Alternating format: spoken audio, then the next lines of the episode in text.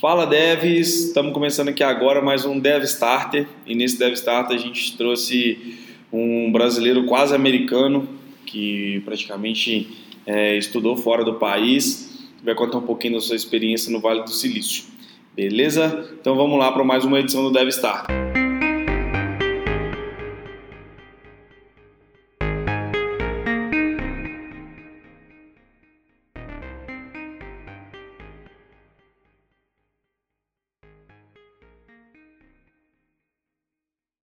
Junto aqui com o Dante, que é o nosso brasileiro americano, a gente está com o Bernardo, que ele é, cuida da área de marketing aqui, junto com o Daniel, que participou dos últimos podcasts. E aí, Bernardo, como é que você está, cara? Opa, Felipe, tudo bem com você? Tranquilo, Bernardo. E aí, cara, o que, que você tem visto aí, trabalhando no, no mercado de recrutamento e seleção de desenvolvedores? O que, que você tem visto do mercado?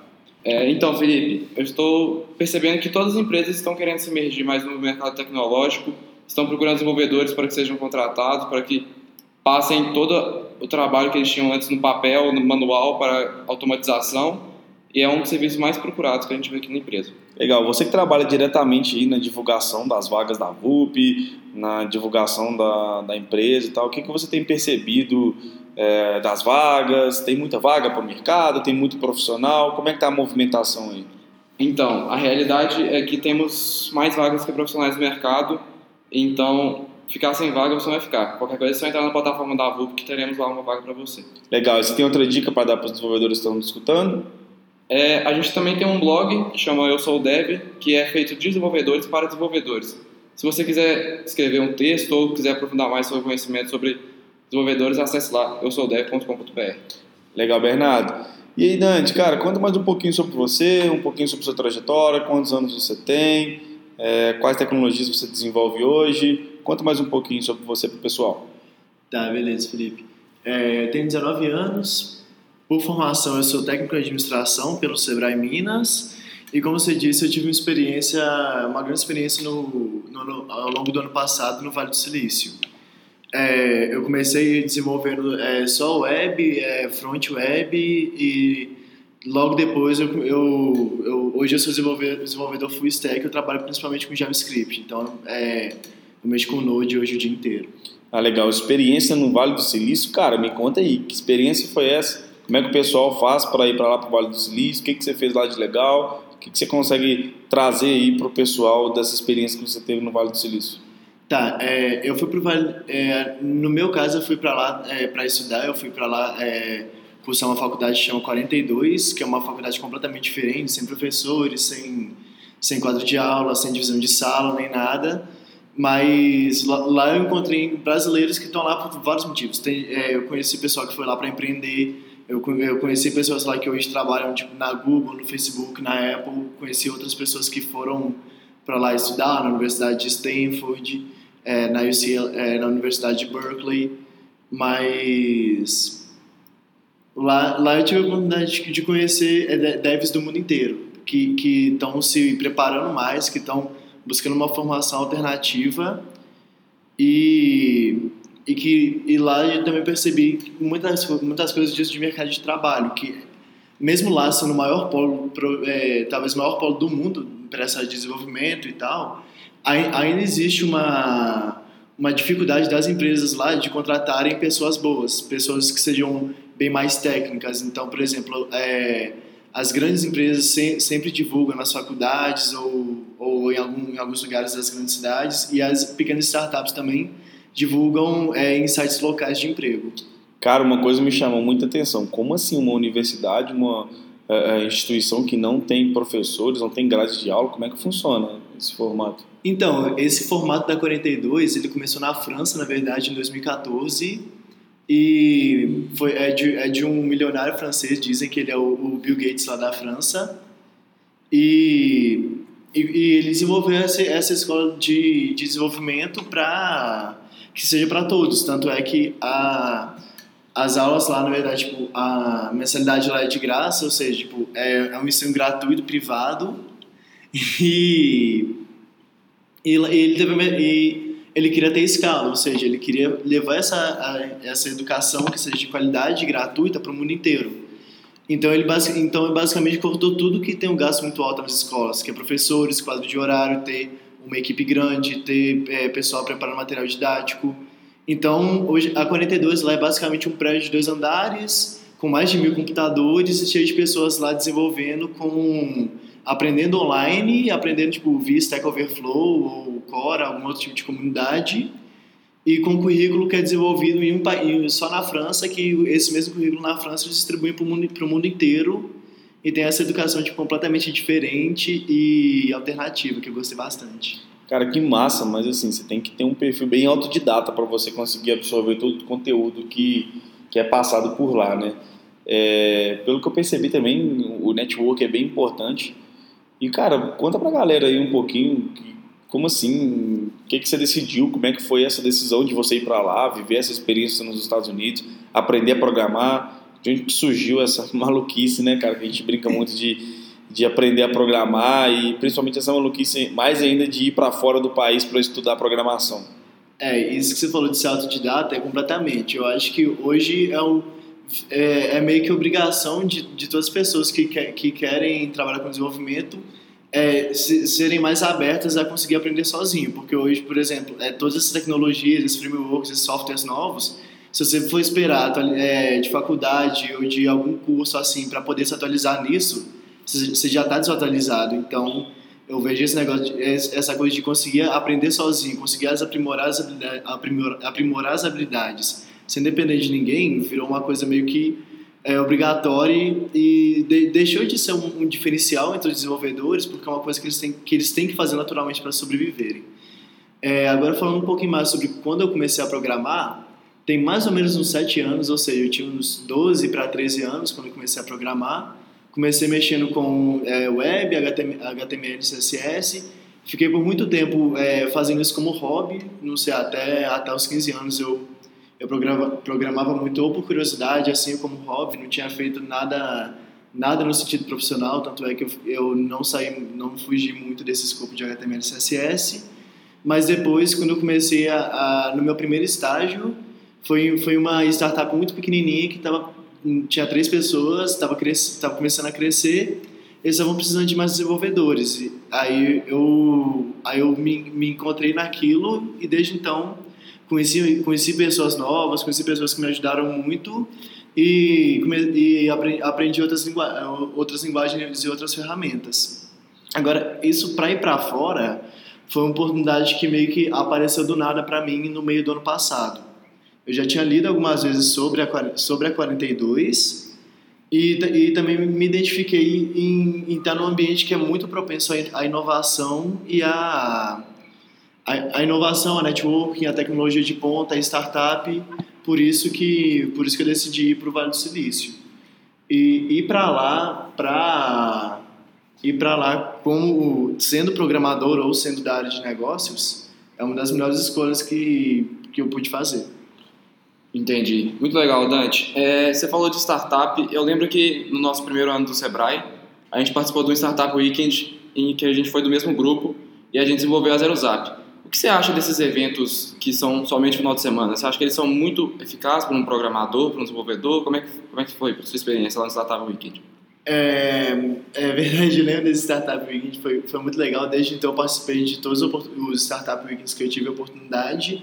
É, como desenvolvedor, eu não acho que o Startup Weekend em um, em um final de semana, é, por, por falando do evento por si só, seja uma das maneiras mais efetivas. Mas lá dentro, é, eu conheci muita gente que, que me ajudou muito depois nessa, nessa carreira de programador. É, conheci, fiz muito networking lá dentro, que hoje, são, que hoje são pessoas que eu converso diretamente, que, que trabalham nessas grandes empresas ou que empreendem nessa área de tecnologia. E foi no Startup Weekend também que eu tive a oportunidade de, de, criar, de criar a startup que eu trabalho hoje. Então, eu vejo esse tipo de evento como uma maneira, uma maneira de conhecer novas pessoas, de fazer o networking e do Startup Weekend para fora, ou seja, quando começar a, a criar uma startup, começar a se relacionar com as pessoas que você é, conheceu no Startup Weekend, isso fortalece bastante, pelo menos na minha perspectiva, me fortalece bastante no ponto de vista de, de desenvolvedor, de programador. Legal, a gente falou de startup, falou de Startup Weekend, E no meio da frase você falou que você fundou uma startup, você trabalha numa startup. Conta um pouquinho, o que, você faz hoje lá dentro? Você ainda continua desenvolvendo? O que, a sua startup faz? Quais são os planejamentos para os próximos anos aí? Então, é, startup, a startup chama Core, foi criada no Startup Weekend que aconteceu em 2016 e a gente trabalha com saúde preventiva para idosos frágeis, é uma coisa muito específica. É, eu sou o único programador da equipe, tem quatro pessoas, então, sim, eu sou o único responsável, tipo, eu que faço toda a parte de desenvolvimento. É, a gente já participou com vários programas de aceleração e, assim como Startup Weekend, esses programas foram muito válidos porque deu a oportunidade de conhecer muitas pessoas que, que hoje, tipo, eu agradeço bastante e que me ajudaram muito na minha vida, tipo, tanto pessoal quanto profissional, inclusive como desenvolvedor também. E, e falando um pouquinho mais sobre esses passos para o futuro, é, a nossa ideia agora é acrescentar mais uma pessoa na equipe de tecnologia justamente para poder trabalhar com essa parte de inteligência artificial e machine learning, porque a gente quer trabalhar na área de saúde preventiva. É, que legal, cara. É um, um nicho bem interessante. E que, como é que surgiu essa ideia da, da Core? O que, que você pensou? Por que, que vocês estão trabalhando com saúde preventiva? E, cara, de onde que veio essa maluquice dentro do Startup Weekend? Então, a maluquice veio de, de um, que hoje é meu sócio, que na época tinha 14 para 15 anos, que foi lá na frente do palco do Startup Weekend para falar sobre é, trabalhar com dados de saúde. A gente gostou da ideia é, a partir dos nossos contatos, nossos mentores que a gente teve no Startup Weekend. A gente aprofundou mais e entrou nesse nicho de idosos frágeis, passamos por, por incubação dentro de grandes empresas como a Unimed BH, a FIENG, e foi, foi a partir de, de várias pessoas conversando com, com a gente, conversando com a equipe, que a gente formulou o que, que a gente faz hoje. E sempre que a gente fala para as pessoas, é, é, é, essa reação, nossa, mas é uma coisa muito específica, como que vocês vão parar nisso? Mas foi um processo muito longo, demorou mais de um ano para isso, e até hoje a gente está nessa e a gente está só começando essa caminhada. Legal. Voltando para o lado aí da programação, do desenvolvimento, é, qual o conselho que você tem para o pessoal, já que você aprendeu praticamente tudo sozinho e autodidata, mas com o apoio da 42 lá em, no Silicon Valley? Qual o conselho que você tem para a galera que quer aprender a programar ou a galera que começou a programar agora? O que, que você consegue levar um pouquinho para elas aí de, de experiência? Tá, é, o primeiro conselho que eu dou é seja curioso e queira entender como as coisas funcionam. Não, não fica dependendo de nenhum professor ou de nenhuma, de nenhuma pessoa para poder te explicar como funciona tudo. É, o, isso, que isso que você falou sobre eu ser autodidata tem muito a ver com isso, porque foi, foi a partir da, da minha curiosidade, do tanto que eu queria aprender as coisas que eu fui buscando. É, YouTube, Stack Overflow, esses cursos online, foi, foi o que me ajudou a isso e que, pelo que eu estou percebendo, é o que está motivando cada vez mais as pessoas, porque eles sempre são mais atualizados do que do que uma universidade ou do que é, é, é esses outros tipos de escola. Claro que isso dá um, um, uma fundamentação técnica muito boa, é bem legal isso, mas lá você tem um, um, um início, tipo eles startam esse mindset na sua cabeça. Daí para frente, é você que tem que ser o protagonista do seu crescimento e do seu da sua realização profissional. Entendi, muito legal. E hoje em dia, você está cursando alguma faculdade? Você tem interesse em entrar em alguma faculdade no Brasil ou fora? Como é que está a situação de ensino? Não, hoje eu não estou cursando nenhuma faculdade, mas eu pretendo voltar para o Vale do Silício no final desse ano ou do ano que vem. Justamente, justamente para poder aproveitar mais essa oportunidade de estar no Vale do Silício e de trabalhar com, com toda a inovação e toda a metodologia que que eu tive a oportunidade de conhecer dentro da Universidade 42. Então, meu plano em relação à educação é voltar a estudar no Vale do Silício para fazer o curso na 42. Legal. Você planeja fazer outro curso na 42 ou planeja cursar outra área lá internamente? Sim, eu pretendo fazer outro curso lá. É fazer um curso mais, mais voltado para sistemas e dados. Porque o, o, que, eu, que eu concluí ano passado era era muito inicial, era para é, gerenciamento de sistemas, principalmente fo focado nas linguagens C e C++, e pensando no que eu faço hoje, no que eu vejo como futuro né, para essa área de desenvolvimento especificamente, eu acho que ir para o Vale do Silício, estudar alguma coisa como Big Data, inteligência artificial, é, é, blockchain, essas, essas tecnologias que hoje estão estão revolucionando todos os mercados, eu acho que eu vejo isso como uma grande oportunidade. Ah, legal, cara. E dessa galera que você conheceu aí, que trabalha na Google, no Facebook, você ainda mantém contato com eles? O que, que, eles estão fazendo lá? Sim, sim, eu mantenho, eu mantenho contato com a maioria deles e eles sempre me atualizam sobre o que está acontecendo no Vale do Silício. Muitos deles eu conheci até pela escola, então, sobre o que está tá acontecendo lá na 42, o tanto de. Qual que, quais são as necessidades das empresas que vão lá na 42 recrutar profissionais de mercado, porque isso acontece mais, mais, mais isso acontece mais do que, do que eu imaginava, inclusive. E fala muito sobre isso, sobre aprender sozinho, sobre tecnologias, é, principalmente lá o que mais se fala hoje é a questão da blockchain e de inteligência artificial. Mas e a galera é, lá na 42 é mais americano, tem muita galera de fora, como é que é esse intercâmbio cultural lá? Tem muito brasileiro? Isso é muito legal. Lá, lá não tem muitos brasileiros, até porque a escola lá no Vale, é, no vale do Silício existe há, há, pouco mais de um ano e meio, mas a maioria das pessoas de lá são de outros países. Tem vários asiáticos, tem pessoas da Europa toda, é, muitos mexicanos, mexicanos canadenses. Brasileiros só tive a oportunidade de, conversar, de conhecer seis lá na 42. Mas eu acho isso de intercâmbio cultural muito válido, porque por se tratar de, de programação, envolve muita maneira que você pensa, o seu raciocínio. E, tra e, trabalhar isso com pessoas que tiveram diferentes bases de educação e de, e de diferentes culturas ajudou bastante lá. Entendi. E essa sua experiência na 42, você viu que mesmo com o ensino brasileiro, do jeito que nós estamos, você acha que a gente consegue competir com o mercado de fora, com o mercado americano, mercado europeu, igual você teve experiência na 42? Consegue, porque é, várias das pessoas que eu, que, eu, que eu conheci que trabalham em grandes empresas, eles tiveram uma formação tradicional aqui no Brasil e a partir do que eles foram se, se destacando, seja na universidade ou, ou nos primeiros estágios de empregos, eles, eles atingiram lá. Então eu vejo isso muito mais como uma questão comportamental, como a maneira que você pensa, a maneira que você age em relação ao seu trabalho do que necessariamente uma questão de educação. Claro que isso influencia e estar tá no ambiente propício para isso ajuda, mas, mas não é uma regra. Ah, legal. E é muito diferente a forma com que o pessoal organiza o código, como que eles desenvolvem, o perfil do desenvolvedor americano, assim, ou, ou asiático, europeu, é muito diferente do perfil do desenvolvedor latino-americano? Sim, eu, eu, eu, percebi que eu percebi que é, que é bem diferente por, por vários motivos. As maneiras que fragmenta o código, que que, que, no, que nomeia a, a, basicamente a lógica para fazer as coisas, pelo menos do meu ponto de vista e da, das pessoas com que eu já trabalhei aqui no Brasil, é bem, é bem diferente. Não vou dizer que é melhor ou pior, mas é diferente e é estranho. De vez em quando dava, dava alguns, algumas dificuldades de entendimento mas lá, lá, lá na escola, assim como na maioria das empresas, adota, são adotados padrões de códigos que facilita com que todo mundo é, compreenda o trabalho um do outro.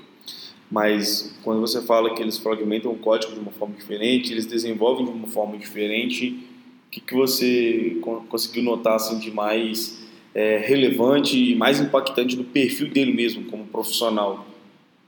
Como profissional, eu vejo que é a ideia de, tipo, tu, tudo que está fazendo tem que tem que estar tá claro na tem que estar tá claro na cabeça dele e tenta replicar isso no código, mas sempre fazendo da maneira mais linear possível. Então, é, fun, é funções que em vez de em vez de ficar é, usando recurso, é, outros recursos, eles desenvolvem de uma maneira muito linear, que de vez em quando é bom, mas na maioria das vezes dá, dá para otimizar muita coisa e, e acaba prejudicando a performance. Mas é claro que lá, por se tratar de uma escola, isso, isso é bem normal, é, acontece mesmo, e lá é um ambiente propício para que erros, erros, como esse sejam corrigidos e, e otimizados. Ah, legal. Você tem alguma história legal, engraçada lá do, dos Estados Unidos para contar para a gente, envolvendo desenvolvimento, envolvendo a 42? Então, é uma história engraçada, meio curiosa que aconteceu lá foi uma das atividades que a gente fazia envolvia era, era uma coisa bem, bem complexa de fazer em si, levando em conta é, uma pessoa que, que come, começou a programar nisso há menos de duas semanas Então, vários dos meus colegas simplesmente copiaram, copiaram o código de, de que, ach, que acharam no GitHub, que acharam no Stack Overflow, e enquanto os, a maioria dos outros não conseguiu realizar a atividade. E uma coisa que aconteceu é que quando a escola percebeu isso, todas as pessoas que copiaram o código tiveram que ir para uma sala e explicar qual foi a linha de raciocínio. Como eles copiaram, a maioria absoluta deles não conseguiu explicar.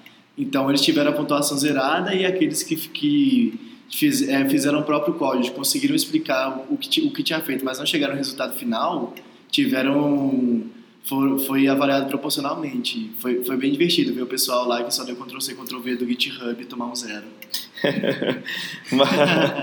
Assim, se basear em um código de alguém que já escreveu para desenvolver o seu é interessante. Ou até usar alguma a parte do código, né? Aquela coisa da reutilização.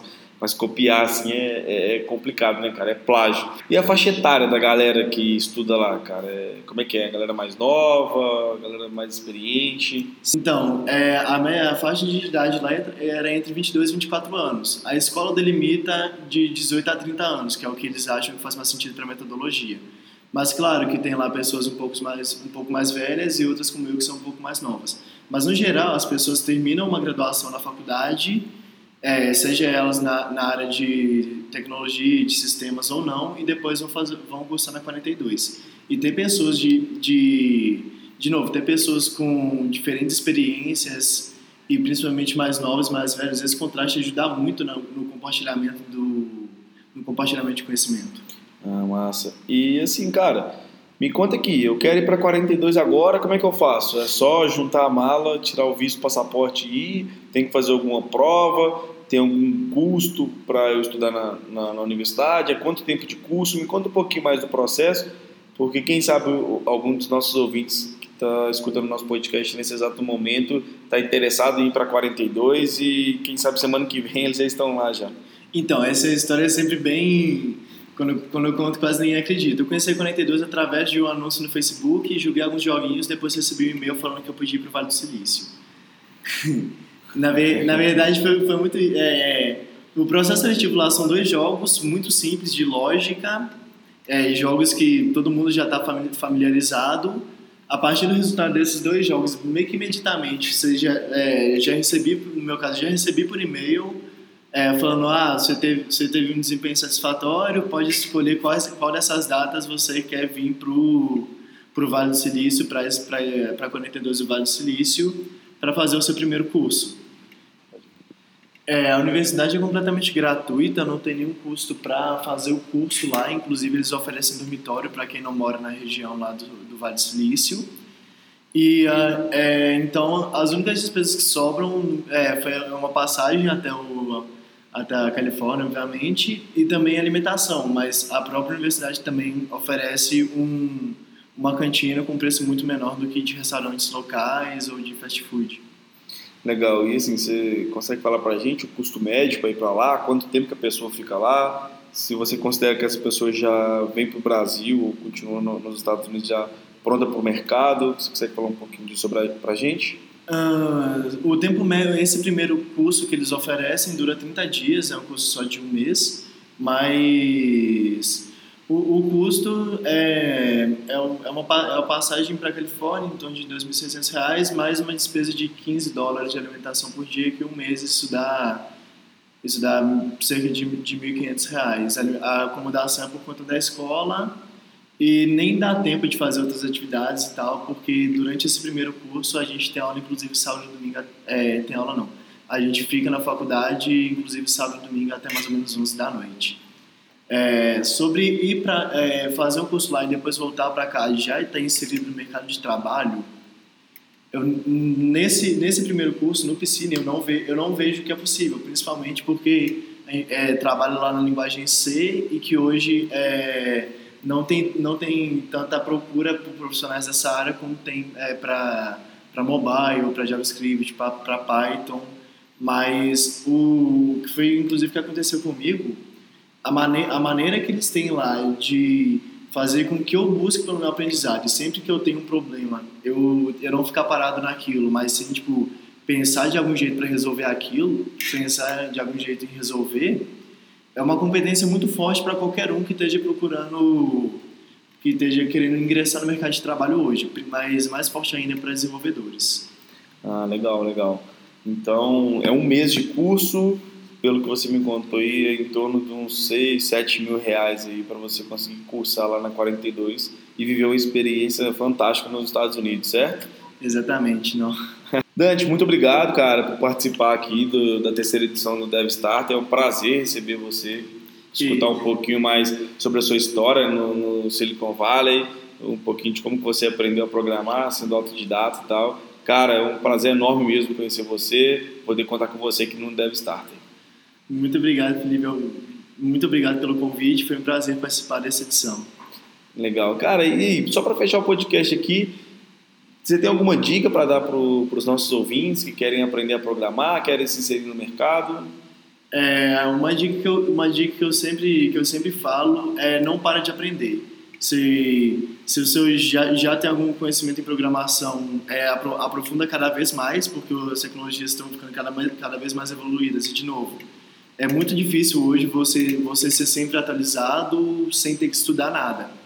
E para quem quer aprender, que, para quem quer entrar nesse mercado, uma dica que eu dou é procurar é, plataformas que ajudam no, no início disso, para introdução à programação. Tem hoje vários, é, vários serviços como o Codecademy, o Code.org, o Dacity. Tudo isso são ferramentas de graça que tem conteúdo muito bom pelas é, principais universidades dos Estados Unidos que, que te introduzem nessa área de programação e desenvolvimento. E você, Bernardo, agora uma visão de alguém que constantemente está contratando profissionais para outras empresas, né, auxiliando esses processos de contratação junto com a VUP. Qual é a dica que você tem para dar para os nossos ouvintes?